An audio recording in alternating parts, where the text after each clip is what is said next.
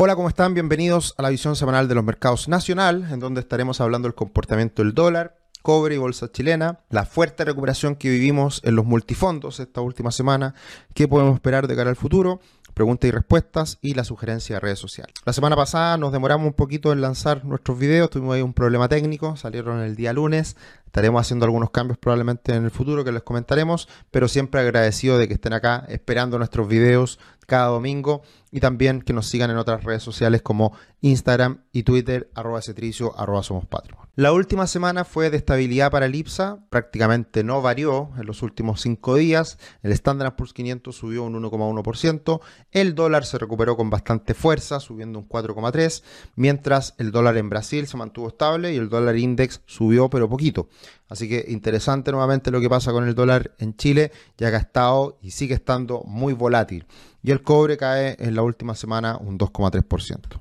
¿Qué fue lo que impulsó al dólar la última semana? Yo diría que lo más importante fue la inflación de octubre, que salió levemente por debajo de lo esperado. Con eso muchos vuelven a anticipar que el Banco Central va a bajar las tasas fuertes. Tengo dudas respecto a esto, porque la verdad que el Banco Central de Chile hizo este cambio en su opinión y, en, su guidance, en, lo que ellos esperan de cara al futuro para bajar tasa y esto viene de la mano con las tasas fuertes que están siguen estando en el mundo, Estados Unidos en particular, y también por un tema relacionado al dólar que si bajan muy fuerte las tasas, el dólar también podría subir con fuerza. Entonces, yo no sé eh, qué pasó acá, no, no estoy tan seguro de que de que el mercado, tan de acuerdo con que el mercado haya valorado esta menor inflación como un dato extremadamente positivo y que tiene chip libre el Banco Central de Chile para bajar las tasas, no creo que sea tan así. Y por lo tanto yo creo que esto responde al hecho de que el dólar sigue estando muy volátil, sigue estando muy frágil ante cualquier noticia y cualquier movimiento importante que se está dando en los mercados, lo recibe con bastante ímpetu y por eso es que tuvimos esta alza tan fuerte la última semana. Pero, insisto, creo que el Banco Central de Chile va a seguir bajando las tasas de manera no tan rápida y por lo tanto esperando, aguantando a que el mundo vuelva a conversar con esa lógica de necesitar menos tasas. Y por lo tanto eh, es mejor hacer una bajada de tasas más lenta, que, que fue un poco la decisión de la última reunión. Ahora, mirando el gráfico del dólar peso, vemos un repunte muy importante esta última semana pero que de cierta manera no cambia mucho el panorama de lo que fue el giro del mercado las, semanas anteriores. Lo que pudimos observar fue una caída importante del dólar desde los 950 pesos hasta los 870 y fracción. Y ahora lo que vimos fue una recuperación importante, rápida, pero en línea con el retroceso de Fibonacci. De hecho, ese nivel que marcamos ahí en 922 pesos es donde está el 61,8% Fibonacci, que es el retroceso más relevante, más significativo que podríamos considerar en cuanto a Fibonacci. Entonces, desde esa perspectiva, creo que mientras no superen, mientras no se mantenga sobre 9.22, la verdad que hay potencial de que vuelva a debilitarse y, vuelva a niveles bajo 900 pesos. Pero fue sin duda una recuperación muy violenta, muy rápida, sorpresiva y que responde a este dato de inflación menor a lo esperado, que insisto, yo creo que se pasó un poquito de rosca y, es algo que, no encuentro tanto asidero en esa situación.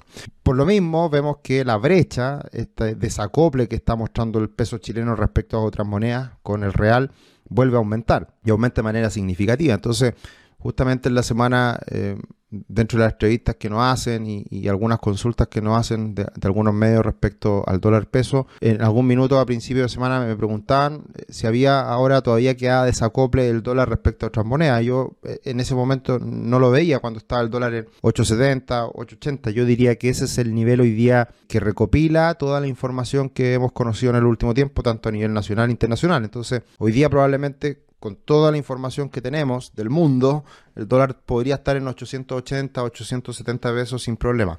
Ahora, se pegó un alza muy importante en pocos días y eso genera nuevamente este desacople. Así que ahí podemos ver cómo eh, es razonable pensar de que el dólar debería volver a caer en Chile en los próximos días. Y como decíamos anteriormente, el dólar index se recuperó, pero también fue una recuperación en forma de corrección, no da por concluida la ruptura de los mínimos anteriores, sigue en una lateralización, pero es importante que el dólar index no supere los máximos de la vela fuertemente bajista la semana pasada. Y esos niveles están cerca de los 106 y fracción. Así que mientras se mantenga bajo esos niveles, todavía hay potencial bajista para el dólar. Lo que lo pasó mal la última semana fue el cobre, que cayó fuerte también y se acerca nuevamente a la zona de soporte que está en los 3 dólares con 54 centavos. Si el mundo se desacelera, si vemos una potencial recesión a nivel mundial y específicamente en Estados Unidos, evidentemente el cobre lo va a pasar mal. Pero por ahora todavía aguanta y todavía se mantiene sobre estos niveles fuertes de soporte. Tu futuro comienza hoy, conoce la primera plataforma de planificación financiera de Chile Crea tu cuenta gratis y obtén una gift card con 25 mil pesos para alguno de nuestros cursos. Si ya han comprado cursos en el último tiempo, eh, vienen nuevos cursos el próximo año, así que esta gift card les puede servir para toda la nueva parrilla que lanzaremos prontamente pensando en el 2024. El IPSA se mantiene muy estable en los últimos días, habíamos visto una fuerte caída previa, se recupera, pero no logra romper del todo esta tendencia a la baja que sigue estando ahí. Así que todavía falta impulso e ímpetu para que la bolsa chilena se recupere y mirando el comportamiento con Brasil, se ha quedado un poquito rezagado eh, el IPSA, la bolsa chilena. Una semana de movimientos bien fuertes, los que suben la TAM más de un 11, CAP más de un 5, Andinas en COSUD más de un 4%, y por el lado de las caídas, fuerte caída de Sokimich. Hablamos esta última semana en un directo con el escenario técnico de Sokimich que sigue siendo bastante débil. Así que pueden buscarlo en nuestro canal de YouTube, en la zona, en la parte de los directos. Ahí hablamos de Sokimich con una actualización del escenario técnico. En Tel cae también más de un 4%, igual que Vapores, y en el Américas más de un 3%. Así que una semana bastante dispar con alzas importantes de algunas acciones y caídas relevantes también de otras. El ETF de Chile, que está en dólares, se vuelve a caer con fuerza, precisamente por el alza del dólar en Chile, depreciación del peso que le afecta a este ETF. Así que nuevamente cayendo a, la parte inferior de este gran canal lateral que hemos venido comentando hace semanas. Creo que acá sin duda hay una oportunidad teniendo en cuenta eh, el escenario eh, internacional, en donde, por ejemplo, Brasil se ha recuperado en los últimos días, mientras Chile sigue bastante deteriorado. Así que acá hay una brecha importante que se podría cubrir y por lo tanto Chile va un poco rezagado respecto a ese comportamiento de Brasil, que, eh, insisto, siempre suele ser un imán para el comportamiento de la bolsa chilena.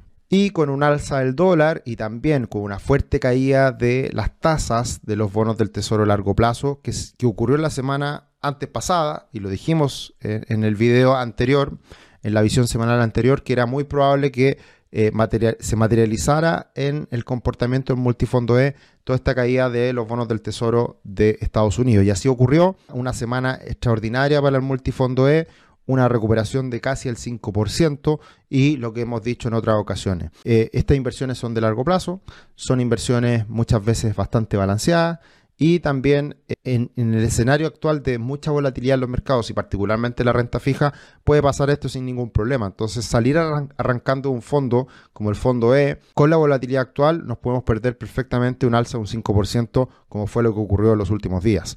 Así que hay que tener cuidado con eso y esto responde también a las altas tasas que se llegó en Estados Unidos, que era esperable una corrección. Así que multifondo E subiendo con mucha fuerza, cerca de un 5%, multifondo A beneficiado por el comportamiento de las bolsas afuera y también la recuperación del dólar, y eh, multifondo C subiendo un 3,5% en los últimos días de la mano con lo que fue eh, este escenario positivo para la renta variable y también para la renta fija. ¿Qué podemos esperar de cara a la próxima semana? Pocas noticias. Eh, bueno, vamos a estar en semana pre-elecciones en Argentina, que siempre hace algo de ruido para la región. Hoy día, último debate, entiendo, entre los dos candidatos, Massa y Milei. Algo de ruido se puede generar a nivel regional. y en Chile no tenemos grandes noticias económicas, solamente el PIB trimestral, que es la verdad la suma o el promedio de los últimos IMASEC. Eh, suele generar poco impacto esta cifra, pero igual siempre es bueno conocerla. Y sin duda, a nivel internacional, eh, lo más importante va a ser el dato de inflación en Estados Unidos que se conoce el día martes. Así que hay que estar muy atentos a esa cifra, porque sin duda esa cifra, la inflación de Estados Unidos va a mandar va a marcar la pauta de la semana en los mercados internacionales. Muchos comentarios en, el video. Hola, eh, Rodrigo nos dice, muy buen video como siempre, ¿existen ETFs que se comporten de forma similar a los multifondos? No, porque una de las particularidades que tienen los multifondos de la AFP es que tiene eh, mucha inversión en el extranjero en renta variable y, mucha inversión en Chile en, renta fija.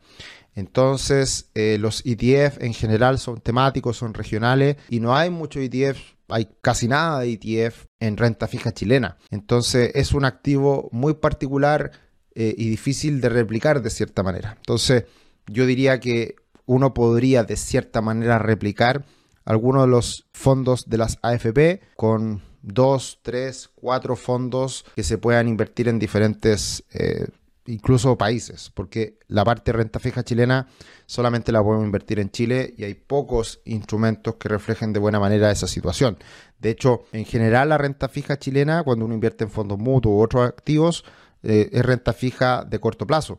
La duración del multifondo es de 7, 8 años y eso es difícil de encontrar en, fondos en Chile, por ejemplo. Así que no es muy fácil lograr esa tarea. Pedro, gracias por estos videos que son un tremendo aporte. Hace tiempo que tengo ganas de invertir en acciones con pago de dividendo frecuente. Mi duda es, a nivel nacional, ¿existe alguna o algunas acciones que paguen dividendos de manera mensual o trimestral de manera fluida? ¿Dónde puedo orientarme más sobre esto? Eh, gracias, Pedro. Con nosotros te puedo orientar, por supuesto, mándanos un mail a contacto arroba y ahí puedes pedir una cita eh, una reunión de diagnóstico para poder ayudarte y ver si es que te podemos servir como asesoría. Eh, y lo que te podría decir es que hay algunos eh, activos en Chile que pagan dividendo frecuente.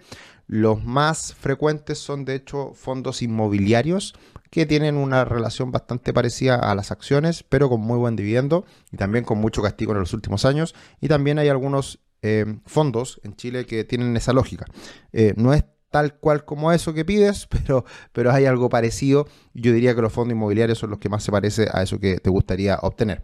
Matías, gracias Sergio. Estábamos a la espera desde ayer respecto a la visión semanal. Sí, nos demoramos la última semana, eh, tuvimos un problema técnico, así que salimos el lunes, pero bueno, eh, estamos pensando también hacer algunos cambios al respecto.